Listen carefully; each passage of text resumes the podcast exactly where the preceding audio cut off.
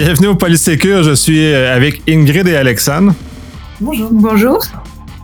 Et euh, on va euh, parler d'un sujet qui est quand même intéressant puis qu'on entend souvent comme euh, la boutade qui est souvent utilisée pour qualifier qu'on n'a pas d'effort réel à mettre en cyber, autant au niveau personnel qu'au niveau entreprise. Le fameux rien à cacher. qui est utilisé, à, mon avis, à tort et à travers, je pense qu'à votre avis aussi.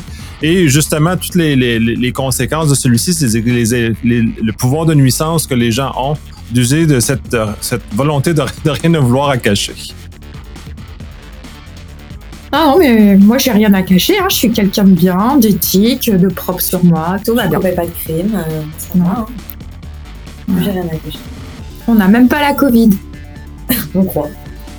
la nouvelle. Nous, pas de virus. C'est bien. C'est bien que vous n'ayez pas la COVID, mais cela étant, c'est d'avoir euh, peut-être, euh, on va aborder ça dans l'extrême, le, Big Brother dans, vos, dans vos vies personnelles, c'est pas une situation nécessairement qui c'est ça le, rien à cacher. C'est pas juste de dire que je suis un, citoyen euh, modèle non plus. Ouais, mais Big Brother, c'est le grand frère. Le grand frère, il veut nous protéger. C'est pour notre bien qu'il nous surveille. Ouais, voilà, c'est forcément pour notre bien, la surveillance. Voyons. C'est quoi ce complotisme Mais pas du tout. Comment ça vous faites de l'argent Si c'est gratuit, c'est que je suis le produit, mais ça veut dire quoi je Mais j'ai de la valeur finalement Les infos Ah ouais Les centres d'intérêt sur Facebook ont de la valeur. Bah ouais. Ah bah les centres d'intérêt d'Alexandre, oui, ils ont de la valeur. Hein, ah, franchement, franchement, moi je rigole, hein, c'est bien. Elle est remboursée par la sécurité sociale, Alexandre. Ah bah tout le monde a mon numéro de sécurité sociale actuellement. Ouais, exactement. Merci la PHP. Voilà. Merci. Elle fait partie des victimes. voilà. Violation de données la semaine dernière. Ils ont mon numéro de sécurité sociale, mon adresse postale, mon adresse mail, mon numéro de téléphone, mon nom, mon prénom, mon âge. Ça veut dire qu'il faut cacher tout ça? Non. Non, il n'y a rien à cacher. Il n'y a pas de pouvoir de Je m'en fiche complètement qu'ils connaissent absolument tout sur moi. C'est vrai. Ah ouais, non. Vraiment, euh, c'est sympa les petites applis euh, pour le test et pour euh, l'appli Covid. Hein, finalement, c'est vrai. Qu'est-ce qu'on nous demande Trois fois rien? Mais en tout cas, euh, Alexane, elle est pas contente. Ah, ils ont aussi mon résultat Covid de d'août 2020. Ça, j'en fiche un peu plus. Ouais. À, côté du reste. Ah ouais. Bah, le fait que euh, justement que, que, que ton résultat COVID est fuité n'est pas n'est pas une grande menace. Mais par contre, les autres informations que tu mentionnes, c'est là aussi. Puis peut-être le, vocable rien à cacher est négatif parce que c'est comme si on voulait se cacher de, de l'État qui nous qui, qui, veut nous surveiller au lieu de plus que de protéger notre intimité. Et je pense qu'il y a peut-être plus euh, une façon plus, intéressante d'aborder ces éléments-là. Donc, c'est ton intimité qui a été brisée ou gâchée par cette fuite-là. Bah oui, bah surtout que bah ok, hein, certes, hein, j'ai rien à cacher, mais en attendant là, je décide pas de qui voit, donc euh, donc euh, c'est ça qui est un peu gênant quand même. Dans mon cercle privé, je décide de qui voit quoi. Là, je décide pas de qui voit. Voilà, on perd la maîtrise en fait. C'est euh, et les personnes euh, on entend les témoignages d'ailleurs des personnes qui ont été victimes d'attaques cyber qui le disent finalement. C'est comme pour un cambriolage. Ils disent j'ai le sentiment, euh, c'est fort hein, ce qu'ils disent, hein, mais j'ai le sentiment d'avoir été violé. C'est une intrusion dans la vie privée avec des choses. Voilà, on ne sait plus qui sait ou ne sait pas, et on ne sait pas quand est-ce que ça peut nous exploser en pleine figure. Maintenant, il y a des personnes qui en ont absolument pas conscience. Donc, tant qu'ils l'ont pas vécu, ils comprennent pas autant que quelqu'un qui est proche d'eux ne l'a pas vécu et ils voient pas le pouvoir de nuisance de la fuite d'informations. Donc euh, moi, sincèrement, euh, j'ai rien à cacher. Par contre, j'avoue que euh, faudrait pas trop regarder le boîtier de ma voiture parce que potentiellement, c'est vrai que des fois, je dépasse la vitesse autorisée et que ma voiture est parfaitement au courant, alors que ils disent qu'elle me localise pas. en tout cas, elle est capable de dire euh, à quelle vitesse je dois rouler à tel endroit. Donc, pour un véhicule qui me localise pas, elle est capable de se repérer, de se connaître la limitation à l'endroit où je suis. Donc, euh, enfin, on me prend un peu pour un dindon, mais c'est, on n'a plus le choix. Aujourd'hui, c'est ça le problème, je pense. C'est qu'on décide pas. on décide pas, on n'est plus maître, on subit et on essaye de limiter les dégâts. Alors mieux on maîtrise l'information et mieux on maîtrise euh, les choses cyber. Mieux on limite les dégâts. Ouais, mais par exemple, fallait que j'aille faire un test PCR. Oui. Et là, j'avais pas le choix. Mm. Là, je, là, j'avais pas le choix que d'exposer mes données. Et ouais, voilà. Bah, comme quand on a acheté des médicaments, on n'a pas le choix que d'aller chez le pharmacien. Mais le pharmacien, il est moins sécur que l'hôpital. Ouais, parce que c'est parti des pharmaciens. Hein. Hmm, encore les cochons de l'histoire. Et après, on veut faire du dossier partagé médical. Ouais, bah peut-être pas trop quoi. On va attendre. on va attendre. Cloud de mes données de santé. Yes. Donc, euh, tu veux un entrepôt de données de santé? Bah t'inquiète, hein, ils l'ont fait. ils sont en train de le faire.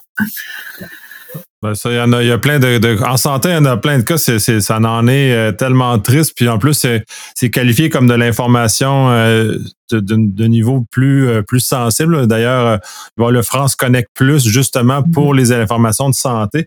D'un côté, il y a ce genre de choses-là, puis de l'autre, il y a des divulgations accidentelles qui sont dommageables, malheureusement, dans ce cas-ci. Mais vous, je ne sais pas comment ça se passe au, Canada, mais euh, au niveau du cancer, bah, le cancer, c'est pas n'importe quoi comme pathologie. Et au final, c'est la seule pathologie, moi, à ma connaissance, en tout cas en France, qui, où on a dû faire passer une loi pour un droit à l'oubli pour les patients. Donc, pour que finalement les banques euh, ne ressortent mmh. pas les dossiers, euh, voilà, parce qu'après il y avait un problème d'accès au crédit. Donc il y avait des vraies discriminations hein, ou des surcoûts euh, juste hallucinants, alors que la personne, ça faisait dix ans qu'elle était en rémission.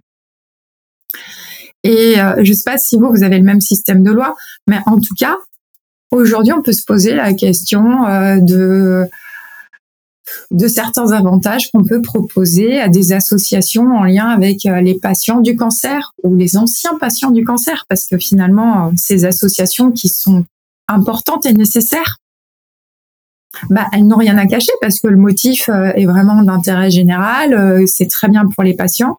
Mais est-ce que finalement, les personnes qui sont membres de cette association, est-ce que c'est une information sensible ou pas?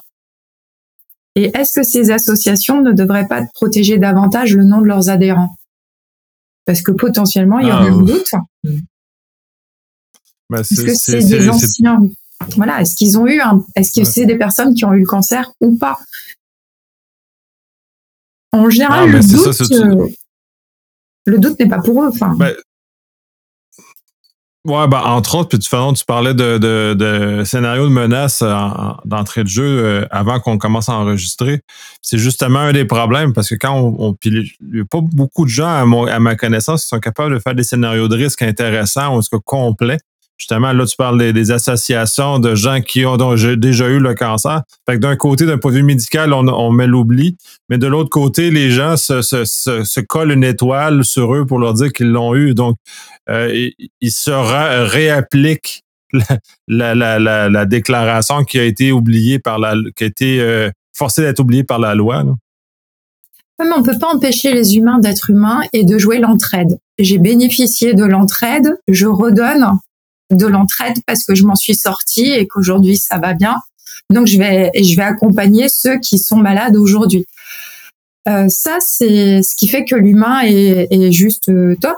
Après, c'est là où justement il faudrait pas que la technologie, parce qu'avant il fallait aller euh, piller les papiers de l'association. Maintenant c'est pas parce que le numérique facilite vraiment la fuite d'informations, hein, c'est tellement plus simple de faire un transféré à malheureux, de faire le listing des personnes pour le stand euh, et puis bah de tout voilà il y a toute la liste de noms et tout le monde la voit. C'est pareil. Tiens, j'ai des mécènes pour telle association. Bah, les associations, parce que je parle beaucoup là des associations parce que c'est des personnes qui à la base ne sont pas mal intentionnées, mais qui exposent des informations qui peuvent rendre vulnérables les gens. Je suis mécène d'une association. Est-ce que ça veut dire que j'ai de l'argent et que donc je peux attirer quelqu'un qui va venir me rançonner? Parce que je suis quelqu'un qui a plus de sous que d'autres, puisque j'en ai à, pour du bénévolat, je peux sponsoriser des associations. Donc, bah, si je peux faire des bonnes œuvres, le hacker peut se considérer comme une bonne œuvre, hein, je sais pas.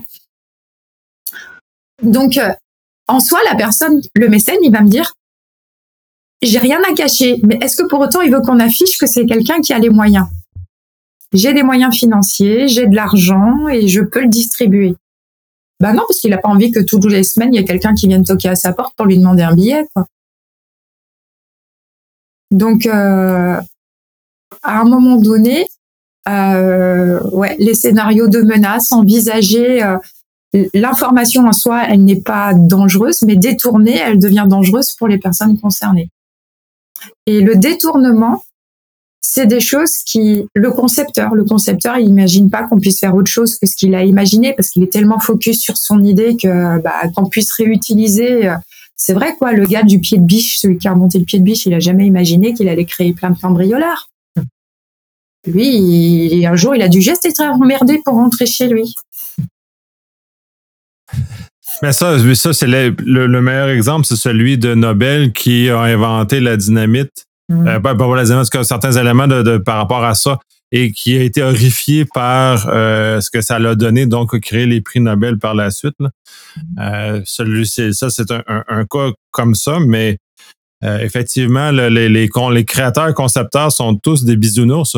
J'ai plusieurs cas, entre autres au Québec ou au Canada, qui sont comme ça aussi, où le, concepteur de, l'appli a pas fait aucun scénario de menace, donc est arrivé avec une appli qui finalement était littéralement cassée, pas parce qu'elle était mal conçue, mais parce qu'elle ne tenait pas en compte qu'elle était déposée dans un milieu hostile.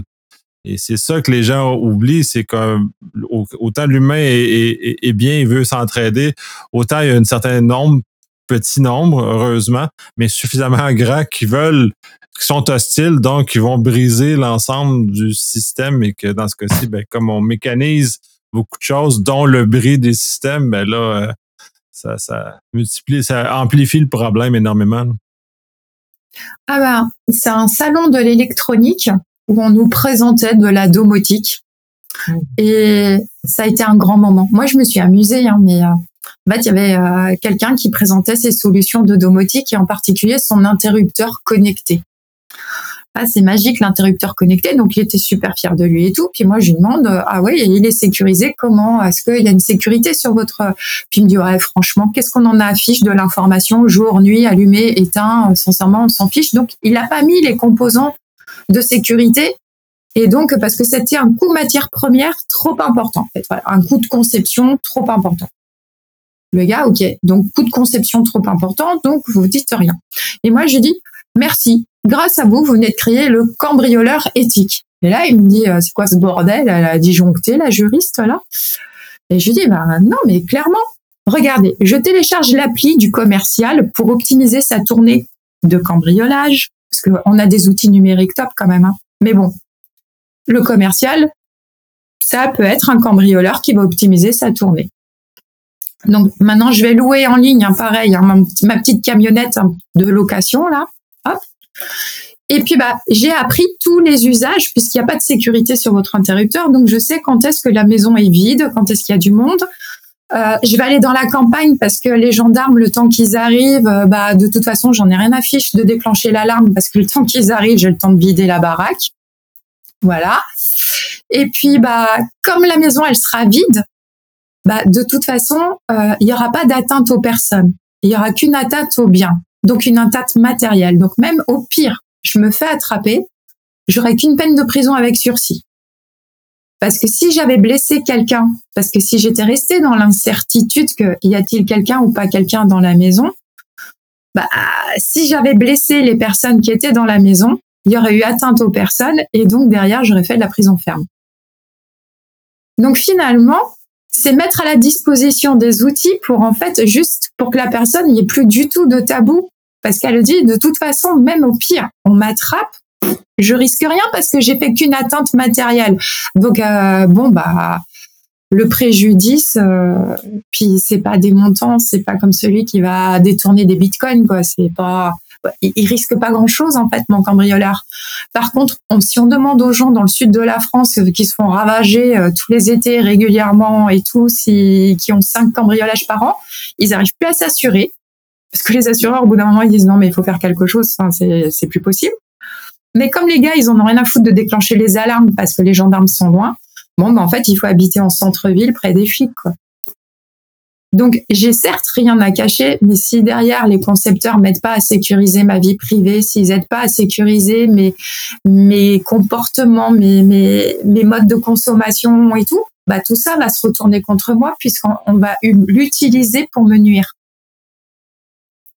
Et, euh, et c'est là où, euh, quand on dit que la sécurité est l'affaire de tous, que c'est une chaîne, que c'est un écosystème, que tout le monde doit, doit mettre la main à la pâte, bah, c'est aussi les utilisateurs et les consommateurs en posant les bonnes questions, puis en disant euh, bah, ton truc de tocard pas sécurisé, ça m'intéresse pas. Mais c'est ça, mais il faut permettre aux, gens de pouvoir justement imposer leur influence, mais on n'a pas une, on convient que la, cyber est complexe, que les experts, même certains experts, la plupart en tout cas, ont de la difficulté à comprendre toute la, complexité qui est associée avec ça. Fait quand on met dans les mains de, d'un utilisateur lambda euh, un interrupteur euh, avec peu ou pas d'informations, c'est très difficile. Donc, il faudrait arriver avec une façon de labelliser les informations pour qu'un consommateur puisse prendre une décision éclairée, un peu comme on a vu dans le monde automobile ou c'est facile, parce que là, c'est facile, un, airbag ou une ceinture de sécurité, c'est physique, on le voit.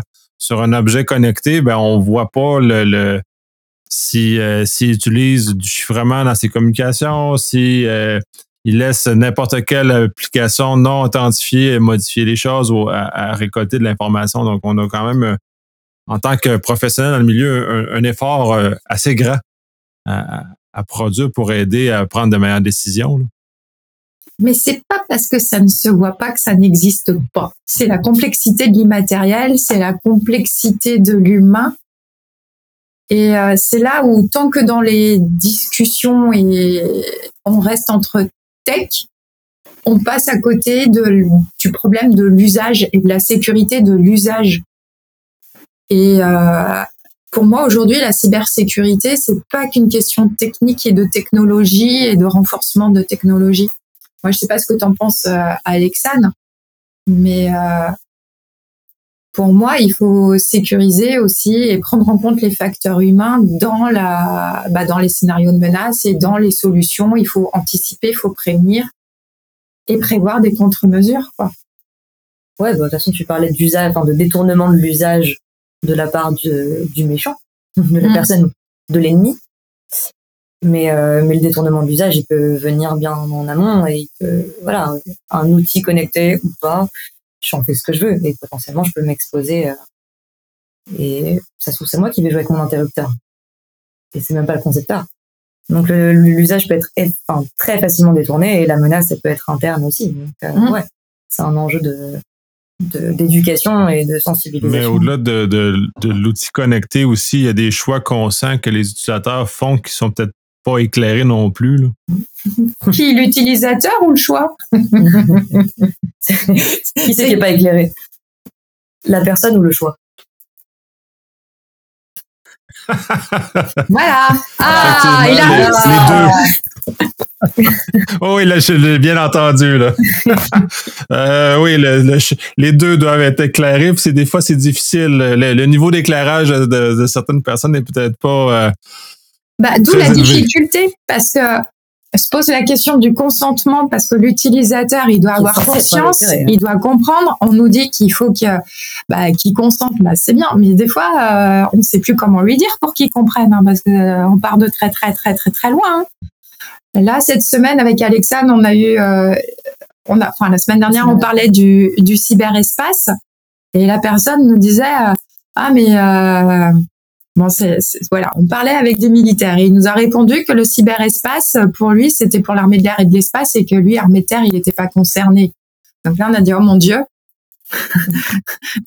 tout est connecté à l'armée et donc tu te sens pas concerné, mais c'est pas grave. Ok, bon, bah, ok, on part de, bon, c'est pas un cybercombattant, hein, et il est plutôt jeune. Donc on voit que euh, il faut qu'il passe la main parce que je crois qu'il peut pas faire face à la nouvelle armée. Hein. Voilà, il est plus à jour. Ah, Euh, il a, il a Ah, pas le définitive. système Windows. Il est plus. Non, puis entre autres, puis euh, on, on le voit de plus en plus, les forces de l'ordre sont en train de changer un peu. Au lieu d'avoir une unité spécialisée en cyber, sont en train d'intégrer le cyber dans la formation de tout, de tout le monde. Donc, c'est Ouais. rendu un, un acte normal d'avoir une connaissance cyber et non un acte d'un département spécialisé. là. C'est un peu, c'est un peu le, le, le, le- problème de l'individu que vous avez dit. Euh, Je pense qu'il n'a pas compris que ça devait être intégré dans son univers et non être juste les experts en cyber à côté. là. C'est c'est maintenant tout le monde est responsable et tout le monde doit euh, jouer un, un rôle là-dedans. là. Non, mais ça va, il a encore un Nokia 3310, hein, donc euh, parce Donc, que il est pas tellement emmerdé finalement. voilà, parce qu'il n'est pas encore Il hyper à jour, mais on comprend. En fait, il n'est pas du tout intéressé par la question. Donc, euh, je fais ça va. On a limité le risque. Il est en 3310. Non, mais ils n'arrivent pas à se sentir concernés parce qu'ils le voient pas et ils voient pas que que le cyberespace est partout et qu'il n'est pas cloisonné à euh, ceux qui gèrent. euh, Puis qu'il n'est pas vie pro, qu'il n'est pas vie perso, qu'il n'a pas de frontières, Voilà. euh, il n'a pas de limite, euh, que même ce qui. Ouais. Même quand on n'est pas sur les réseaux sociaux, on est sur les réseaux sociaux par notre entourage. mais ils s'y intéressent pas parce qu'ils le comprennent pas, je pense. Ils le voient pas. Donc ils le comprennent pas, donc ils refusent. La semaine dernière encore, on en parlait avec des gens qui étaient pas spécialement sensibilisés au sujet. Et en cinq minutes, ils disaient Ah, j'ai tout compris. Ben oui, c'était pas si compliqué. Voilà. C'est juste que t'avais peur. Euh, Voilà. c'est- Tu pensais que c'était compliqué. Tu Il y pensais a que beaucoup c'était un de truc d'expert. hein. Il y a, ouais, il y a beaucoup de, de fantasmes. Pour ça que l'éducation, c'est les gens ne se sentent pas assez intelligents ou ils se sentent pas concernés et on a du mal à les toucher dans le cadre de la sensibilisation et de l'éducation. Donc, euh, avec ma vieille jeune, La jeune vieille? Non, je suis et moi, c'est moi je la jeune jeune. Je suis vieille jeune, ouais, je suis vieille jeune. Voilà, moi je suis la jeune vieille. et va toutes les deux, on fait le binôme de choc pour sensibiliser et on va les chercher. Mais c'est vrai que des fois, euh, on se prend des claques dans la figure et bon, ça va, on, on se décourage pas. On- Mhm. Voilà, en, en bonne femme qu'on est, Oh, on est persévérante. Voilà, c'est ce que nous ont dit euh, nos collègues. Vous êtes persévérante. Oui, mais en même temps, euh, vous êtes têtue. Donc, J'en sera plus. Tant pis. De toute façon, hein, ce que femme veut, hein, on finira par le voir, parce qu'on on a décrété qu'à la fin de l'année, ils devaient être tous sensibilisés. Challenge.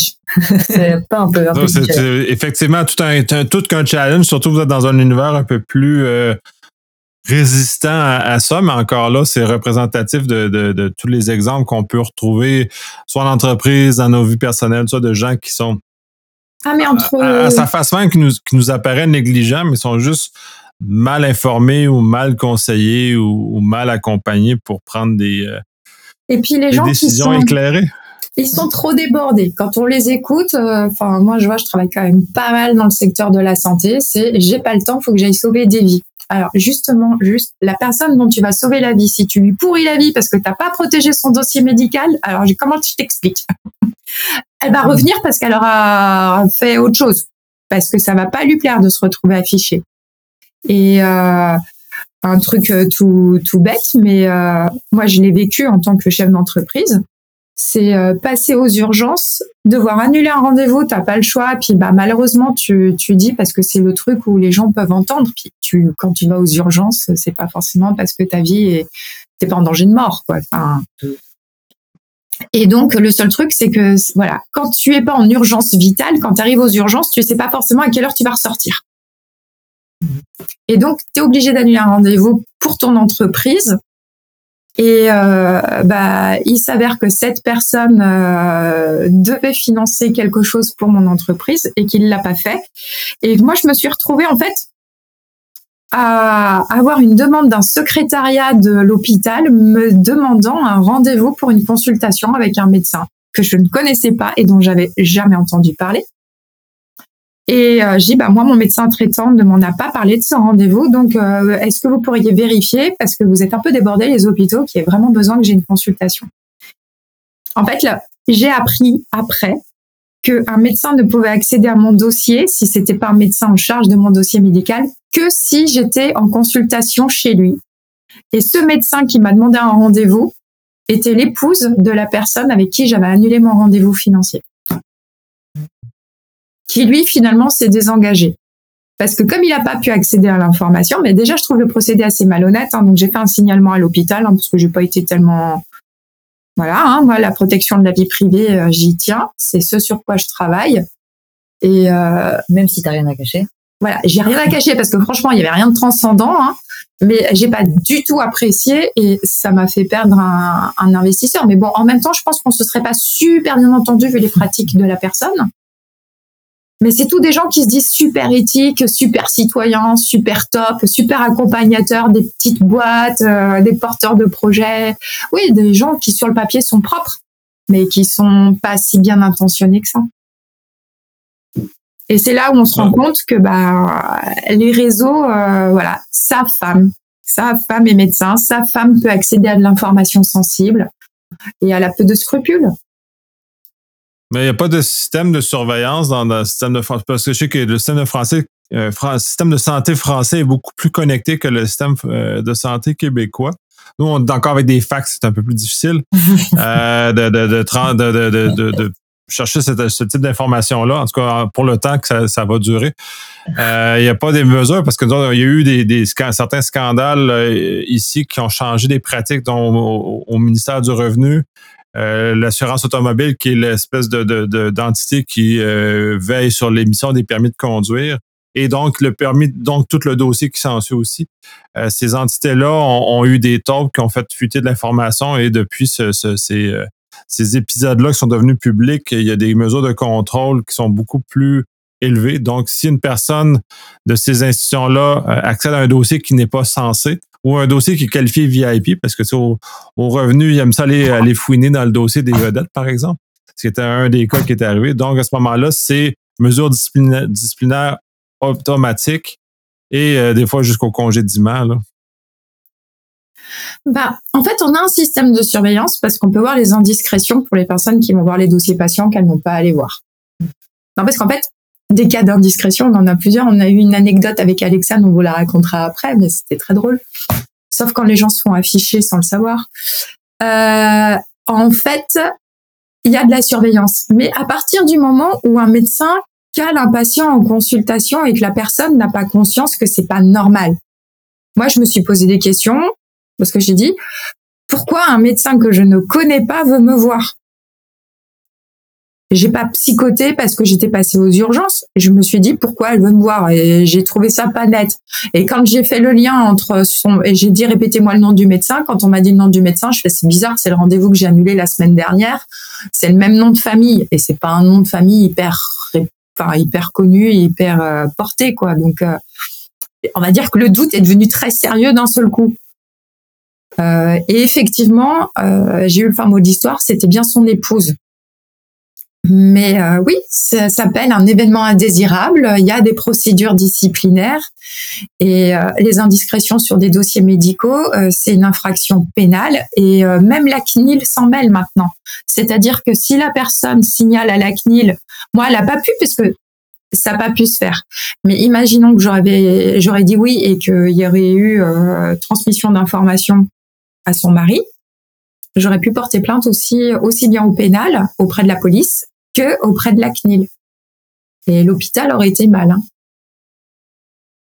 Parce que euh, il faut protéger les gens contre les patients contre ces détournements du système, hein, parce que voilà, il y a une règle qui dit on ne peut accéder qu'au dossier de ces patients. Elle a contourné la règle, elle a détourné la règle pour pouvoir accéder à une information.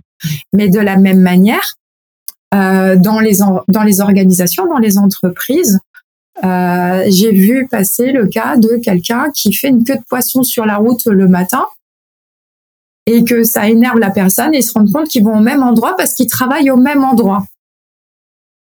Et ben celui qui était vexé est parti euh, voir sa collègue en lui disant toi qui as accès à la base de données où il y a les plaques d'immatriculation, tu peux me dire qui possède ce véhicule? Et il s'avère que la personne dans l'entreprise était euh, un niveau moins élevé qu'elle. Donc il l'a convoqué puis il lui a expliqué euh, moi cadre supérieur, je t'explique comme quoi tu es une grosse merde et que ça il faut pas le faire et tout et la personne est obligée de s'écraser par rapport à la hiérarchie. Donc ça, je dis, ça c'est un traitement non autorisé de l'information parce que la base de données, j'ai beau regarder son fondement et, les finalités de la base de données, la délation n'est pas un motif. Donc c'est bien une intrusion et une utilisation non autorisée de la base de données. Et finalement, il y a des personnes qui ont des droits d'accès à l'information et qui, pour aider un pote, vont faire fuiter une information alors qu'elles doivent pas le faire.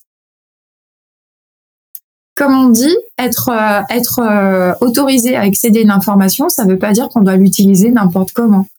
Et là, ça revient à ce que disait Alexandre, c'est que des fois, on se rend pas compte de la gravité de ce qu'on peut faire et du, de la nuisance qu'on peut causer.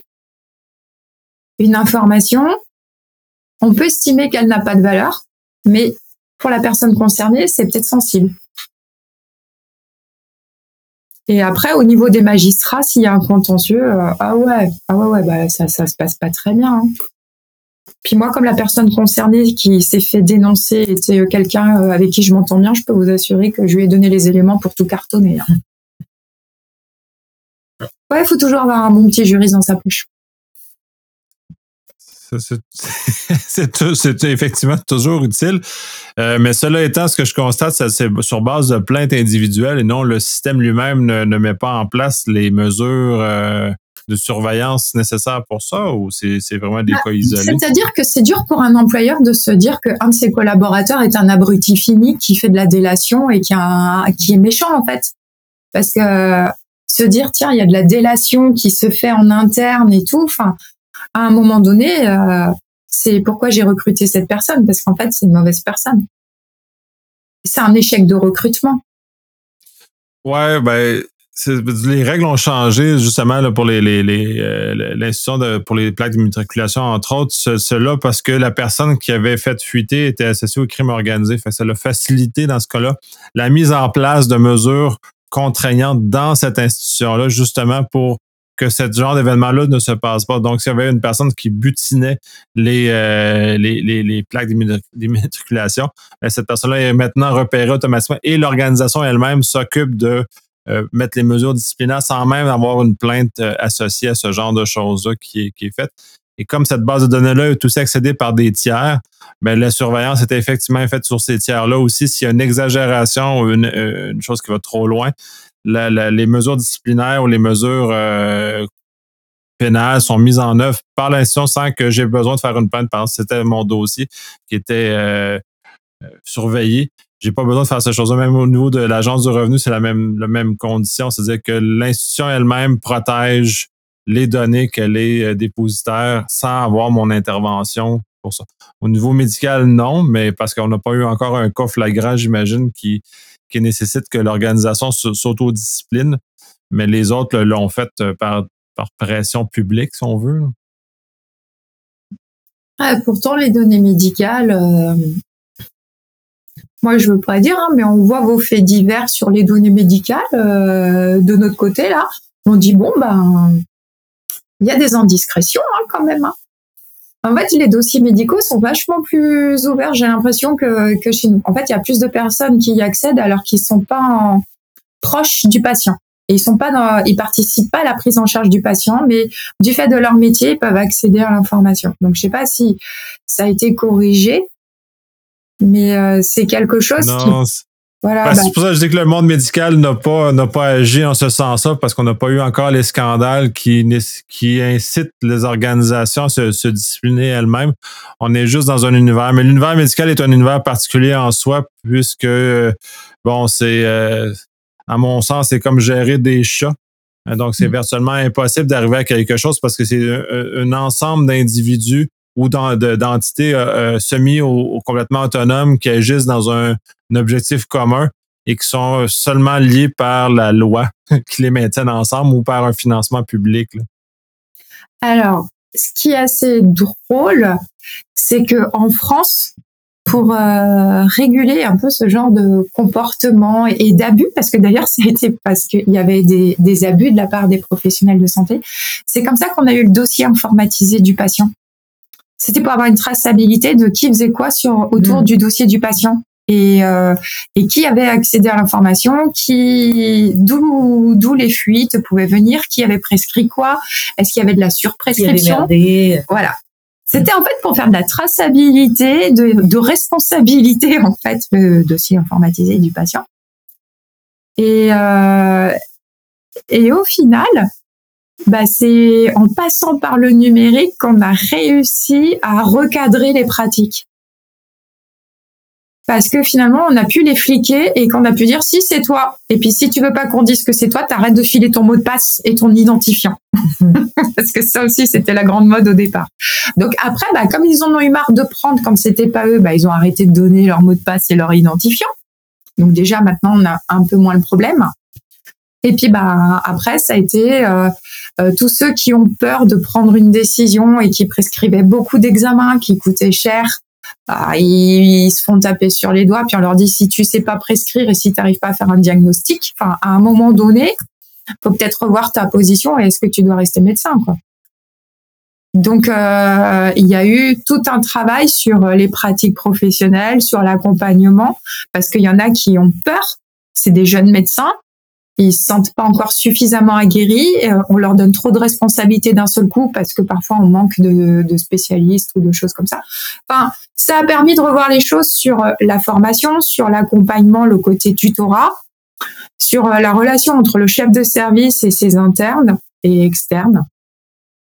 Enfin, ça, ça a reposé les choses. On a aussi eu moins de dérives entre les infirmières et les aides-soignantes. Donc finalement, c'était des détournements de pratiques professionnelles qui ont été recadrés par le numérique. Et au final, quand tout est fait et que, par contre, il y avait une grosse équipe, hein, on, était nombreux, hein, parce que j'y ai participé euh, pour un hôpital, je faisais partie de l'équipe. Sincèrement, c'est du gros travail de pédagogie et puis on se blinde parce que qu'est-ce qu'on s'en prend plein la tronche parce que voilà, quand on leur dit va falloir passer par l'ordinateur, alors qu'avant ils nous faisaient des hiéroglyphes sur une feuille et puis ils disaient j'ai prescrit. Oui, bah quand t'es pas sûr de toi, on comprend que t'écris comme un cochon. Vu que c'est impossible à la relecture, on avait des erreurs liées à des problèmes de relecture. Là, il y a plus de problème de relecture. Donc maintenant, on dit t'es pas un gros cochon, es un, on dit t'es un gros con, tout simplement. Bon, ça, ça pose quelques soucis. On fait de la gestion du gros con. Mm. Donc en même temps, on fait de la prévention des risques psychosociaux parce que le stress est quand même surtout lié au gros con. Donc finalement, on harmonise et on remet du bien dans l'organisation. C'est pas mal. Vive le numérique. La gestion du gros con. oui, c'est ça, c'est intéressant parce que c'est un peu pour, pour les, les personnels soignants, c'est euh, quand même une invasion dans leur pratique professionnelle qui, est, faite par l'usage du numérique. Donc, c'est quand même particulier. Alors maintenant, ils vont te dire, ouais, mais on comprend pas le risque infectieux, les infections nosocomiales et tout. Alors après, ils disent, ouais, mais ça, c'est à cause de la numérisation. Et là, j'aurais dit, euh, messieurs, le smartphone au bloc opératoire, c'est pas l'hôpital qui l'a décidé, c'est vous qui êtes des gros cochons sur ce coup-là parce que vous vous baladez avec une cuvette de toilette euh, avec vous là, dans la poche. Hein.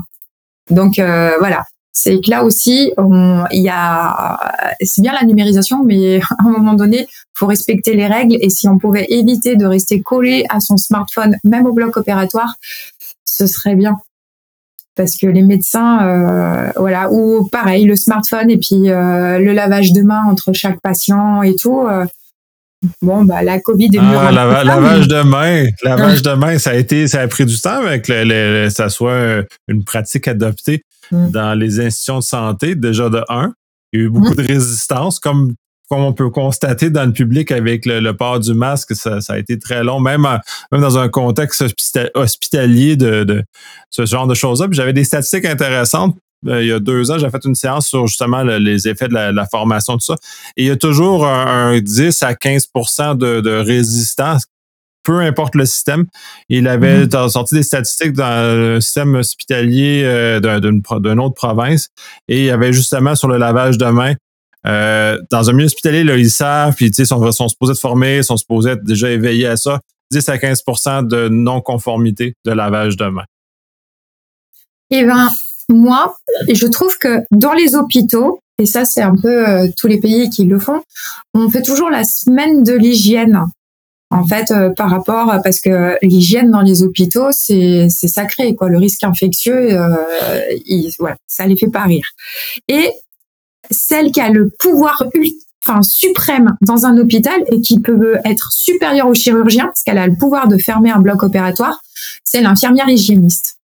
Et en fait, je disais à mon équipe informatique, je leur disais, eh, sincèrement, on pourrait faire la semaine de l'hygiène informatique, pendant la semaine de l'hygiène, faire l'infirmier hygiéniste informatique. et il passe dans les services et puis il étiquette parce qu'en fait c'est ce que fait quand c'est les semaines de sensibilisation. Elle va mettre un, un autocollant pour dire mauvaise pratique, mauvaise pratique, bonne pratique. Voilà, il y a un code couleur. Il y a la bonne pratique qui est mise en lumière, il y a la mauvaise pratique qui est mise en lumière. Là où il y a des mauvaises pratiques, il faut que le personnel propose une solution euh, pour améliorer la pratique. Et là où il y a une bonne pratique, eh ben on valorise le service concerné. Et donc moi je dis bah vas-y va distribuer tes petits voilà tu vas tu vas mettre tes bons points et tes mauvais points et ça va sensibiliser par le jeu et de toute façon, comme on les prend pendant leur activité pro, pendant le temps, ils, ils peuvent pas me dire j'ai pas le temps, j'ai pas le temps, j'ai pas le temps. Là, ça s'affiche, ça se, tu te le prends. Ils sont sensibilisés à ce type de communication où ils sont réceptifs parce que c'est un mode normal euh, chez eux. Je fais à toi d'aller quoi. C'est c'est au monde de la tech d'aller les voir et d'aller euh, sur leur terrain. Et peut-être qu'après on arrivera à les attraper pour qu'ils viennent sur le nôtre.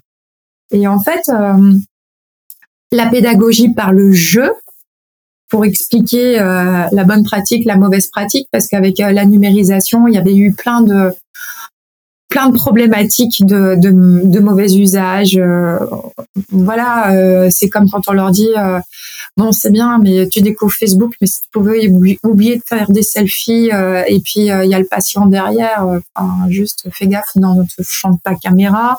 Si tu peux éviter de faire des vidéos TikTok au bloc opératoire, ce serait bien. Enfin voilà, à un moment donné, il y a il y a aussi de l'éducation par rapport au savoir-vivre et au respect. Quoi. Il n'y a pas que le numérique.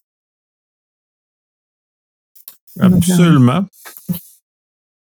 Mais c'est des changements qui sont complexes. Justement, tu abordes légèrement la, sensibilisation. Il y a tout le volet aussi du UX qui devrait être pris en charge, justement pour aider et guider les gens à prendre de bonnes décisions. Parce qu'on est encore très, très loin d'avoir réussi à intégrer, je ne sais pas, dans les systèmes de dans les systèmes informatisés de santé, si ceux-ci sont là justement de, permettre de, guider ces, bons et ces mauvais choix-là.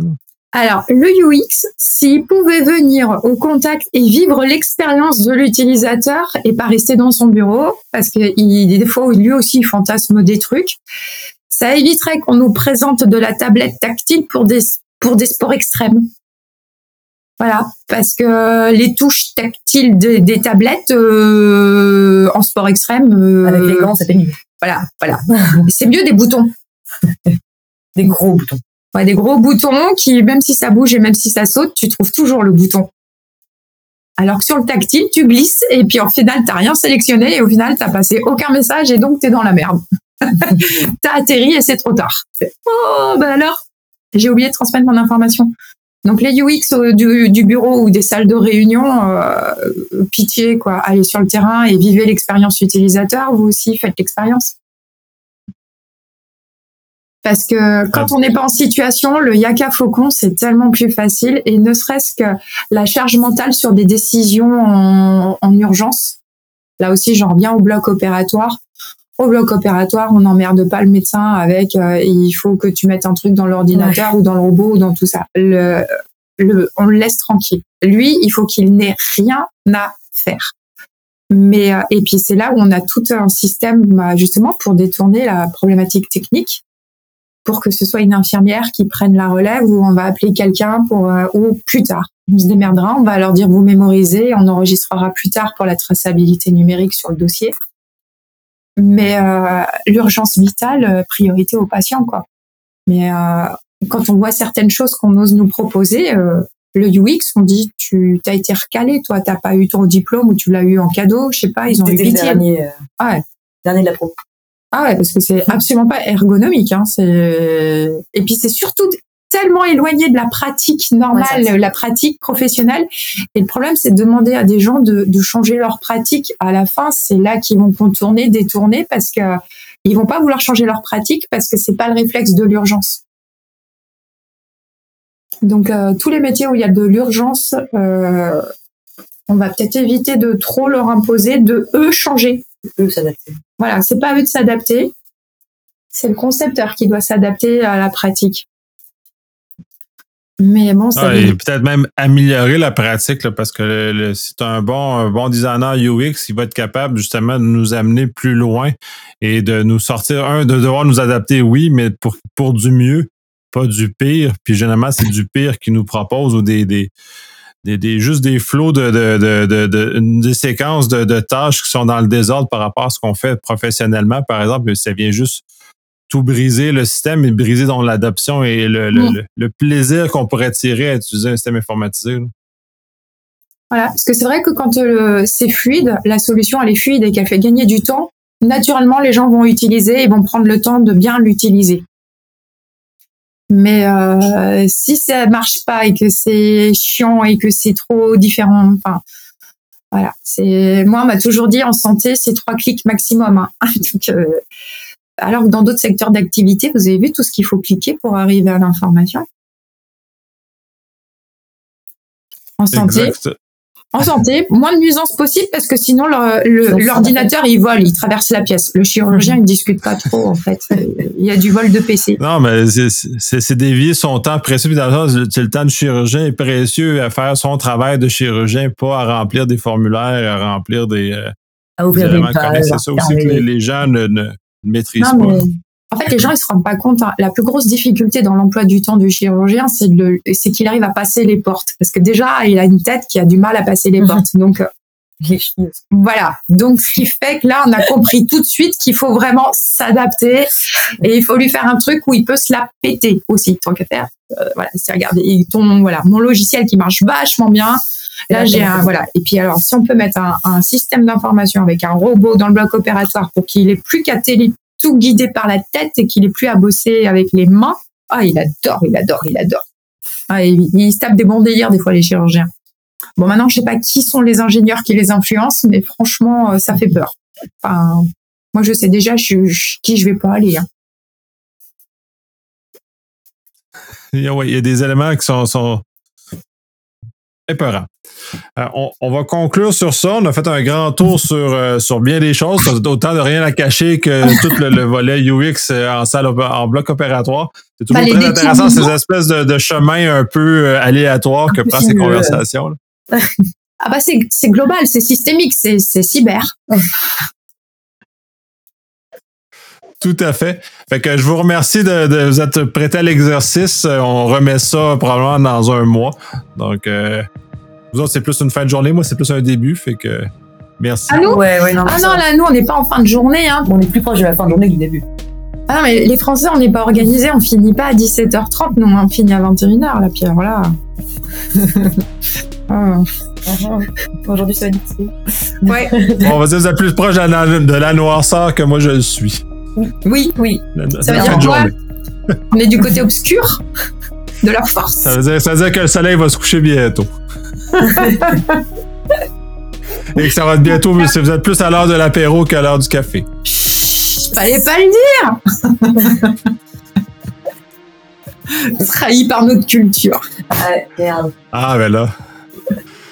Bah, merci pour tout, en tout cas. Merci. Et bien à bientôt. bientôt.